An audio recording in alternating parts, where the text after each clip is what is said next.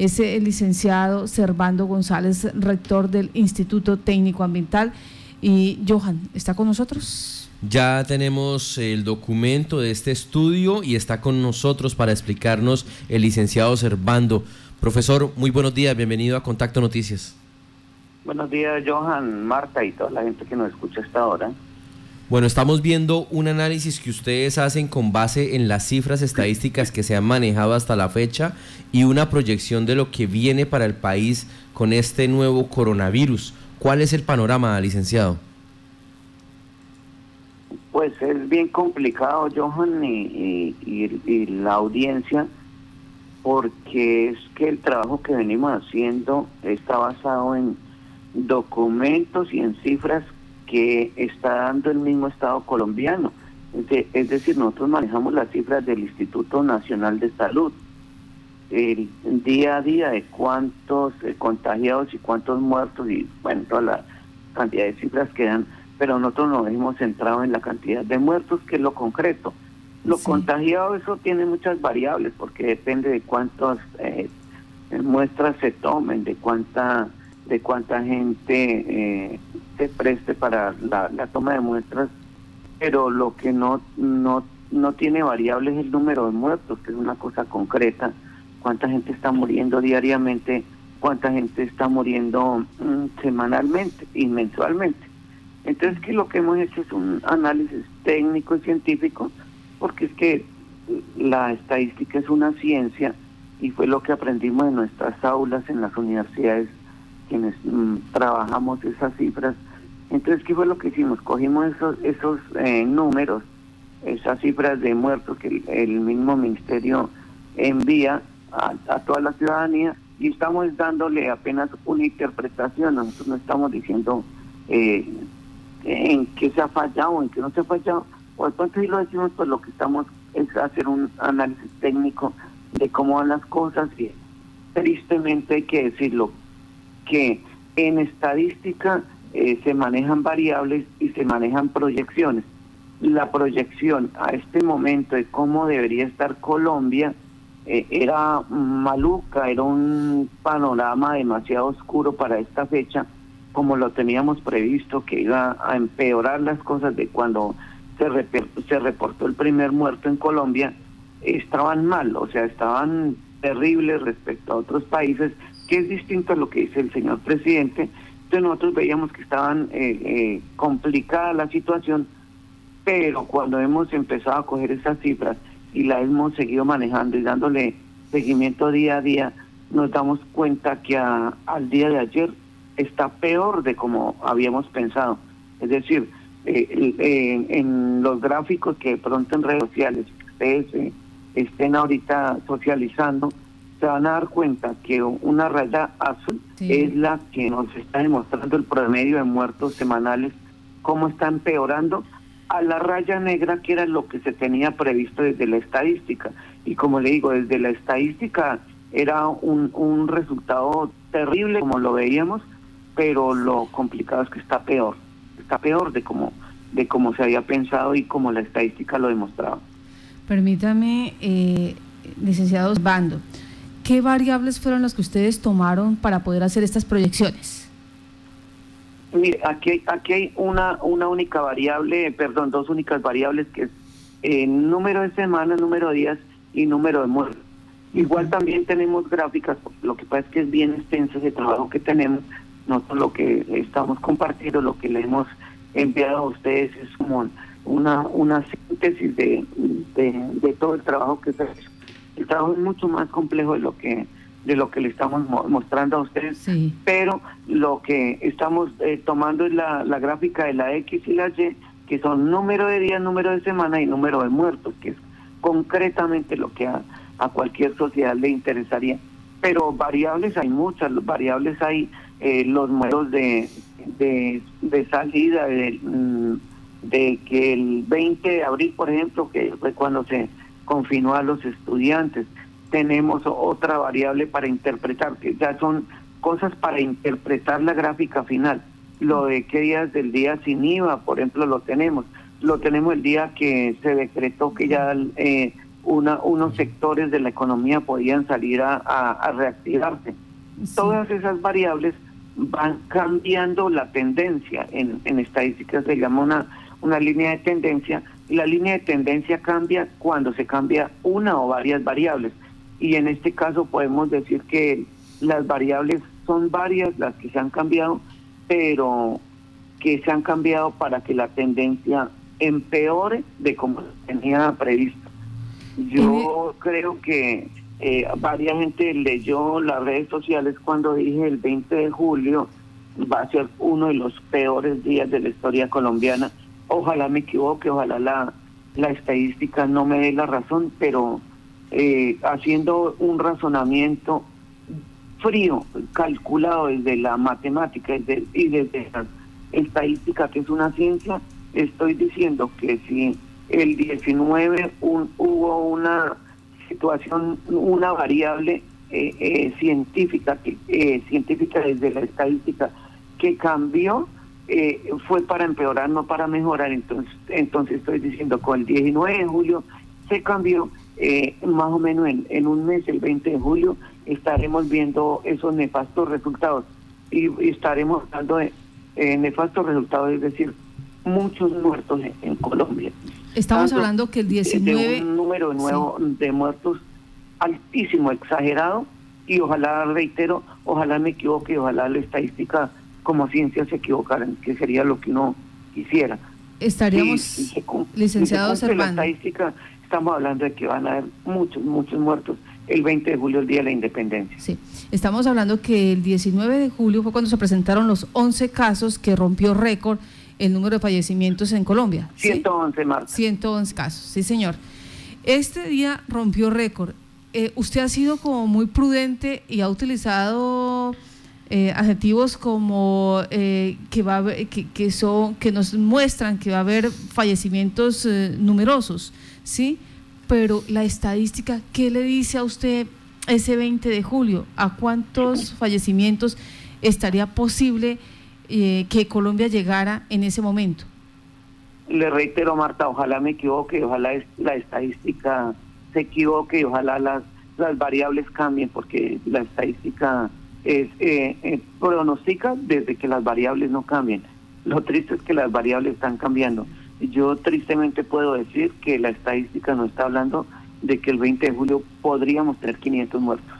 Ese, ese solo día el 20 de julio podríamos tener un pico de 500 muertos aquí en Colombia. Un pico de 500 fallecimientos. licenciado, vamos a pedirle el favor a su merced que nos eh, explique nuevamente eh, la gráfica eh, que hay en contraste entre la línea negra y la línea, línea azul. La primera, suponiendo la información que tenía por parte del gobierno nacional, o que la proyección más bien que tenía el gobierno nacional para esta época y la segunda, lo que realmente ha sucedido hasta la fecha. Sí, a ver, en la gráfica está sacándose un promedio semanal de muertos. Es decir, si el martes hubo dos, el miércoles uno, el jueves tres, entonces lo que hacemos es coger el de muertos eh, de esa semana, de la semana uno, semana dos, así, y dividimos entre siete, pues el número de, de días. Entonces de ahí sacamos el promedio de muertos semanales. lo, ¿qué, es lo que dice la estadística? Que si cambia una variable... Sí, sí, señor. Licenciado, licenciado Entonces va haciéndose la, la línea de tendencia. Lo que dice la estadística es que si cambian las variables, eh, la tendencia también cambia. Entonces, eh, eso es una cuestión inclusive que es un software de de, mm, del computador ya ya casi necesitamos mucho mucho eh, matarnos la cabeza con las calculadoras en el mismo computador fija la variable la variable es la línea negra entonces la, la línea negra nos dice cómo van a, a, seguir a seguir las cosas si todo se mantiene igual sí. qué sería el ideal que estuviéramos por debajo de la línea negra es decir que, que como sociedad como gente inteligente cambiáramos la variable para que esa, eh, esa tendencia disminuyera, o sea, que estuviéramos por debajo de la línea negra. Lo triste es que hemos cambiado las variables, pero para empeorar. Y entonces por eso es que eh, por encima de la tendencia que es la línea negra, ahora tenemos la, la cifra real, que la de empeorar las cosas de como estábamos. Mm, son muchos los factores, pero lo cierto es que la estadística no existe y lo cierto es que lo que decimos es que si la tendencia era maluca, la realidad está peor que la, que la misma tendencia. Licenciado Servando, para, para nuestros oyentes, eh, eh, en palabras más coloquiales, estamos, como usted dice, estamos peor que la proyección que había hecho el gobierno para el impacto del COVID en el país. Si es así, ¿para qué el día sin IVA? ¿Para qué reactivar economía? ¿Para qué regresar a casa, a, clases? Complicado uno estar en una situación del presidente cuando se habla de, reactivación de economía o protección de la vida, ¿no? Pues uno que, que, que, se maneja es desde la parte del, del estudio que hace uno de las pandemias, como yo lo he hecho juicioso, he estudiado mucho las pandemias y todo, pues uno creería que hay que priorizar la vida sobre la economía, pero pero muy complicado también porque es que hace 100 años también le hicieron a los presidentes de Estados Unidos y a otros presidentes, le hicieron marcha para que los dejaran trabajar, hubo marchas hasta de 2.000 personas eh, hace 100 años y hace 100 años 2.000 personas eran mucho porque el mundo era mucho más pequeño y también a los presidentes les protestaban para priorizar la economía sobre la vida. Uno dice, ¿y para qué economía si, si no va a tener vida, si no va a matar la gente? Entonces es una situación bien complicada. Créanme que yo no ni siquiera soy del partido político del presidente, ni de pronto de los de algunos alcaldes, de gobernadores. Uno se pone en el lugar de ellos, tienen que que asumir esa, esa, esa realidad se prioriza la vida o la economía. Yo eh, fuera un, un mandatario, priorizaría la, la vida. Mm, creo que en eso no hay discusión.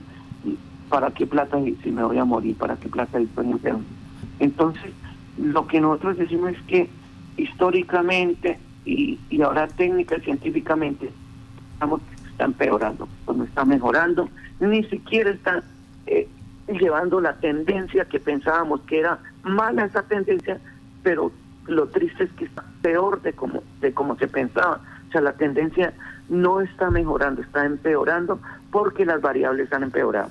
Profesor Servando, usted, usted lo ha dicho, han estado analizando un tipo de variables, un tipo de qué, de proyecciones sobre esas variables que han podido establecer, qué debemos hacer en este momento para tratar de frenar esa curva de ascenso en tanto de muertos como de contagios. Pues la única variable en estos casos es el aislamiento. O sea, sinceramente no existe otra. Eso de, que salir con, con, con máscaras, con con, con tapabocas y todo eso, sinceramente eso no es que sirva de mucho, es una, un aliciente muy pequeño, pero realmente el, el, el, el, el, lo que tendría la mayor fuerza, lo que tendría la mayor contundencia sería el aislamiento. El aislamiento. Después del aislamiento no existe otra fórmula eh, para, para evitar los contagios. Obviamente los contagios se dan por, porque no hay aislamiento. Cuando hay aislamiento, el contagio es así de, sencilla la cuestión. Entonces, mm, para esto sirva o, los mandatarios verán igual, como les digo, es una decisión de los mandatarios, tanto regionales como nacionales como mundiales. Eh, ellos ven qué hacen. Eh, ahí están las cifras y ahí están las decisiones. Ahí está la decisión que tuvo el presidente y ahí están las cifras de cuántos muertos ha habido. Ahí está la decisión del presidente de Brasil y cuántos muertos ha habido.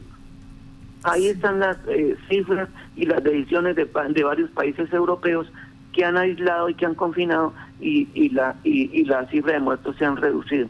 Es una cosa tan obvia, tan concreta, que si el presidente Bolsonaro sigue con su cuento, pues van a haber el doble de muertos. Y si el presidente Trump sigue con lo mismo, creyendo que eso es una pendejada, pues ahí están el número de muertos. Es una cosa sencilla y concreta. Lo único que sirve en este momento es aislamiento.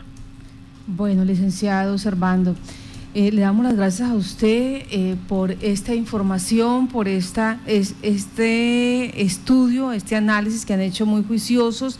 Licenciado Servando, ¿quiénes más han participado en este análisis matemático y estadístico donde están eh, haciendo la tarea de coger el número de fallecidos por semana, las fechas correspondientes, y esto pues obviamente produce un acumulado eh, de fallecimientos y este mismo acumulado pues va generando, va haciendo una modulación de posibles eh, casos en un futuro.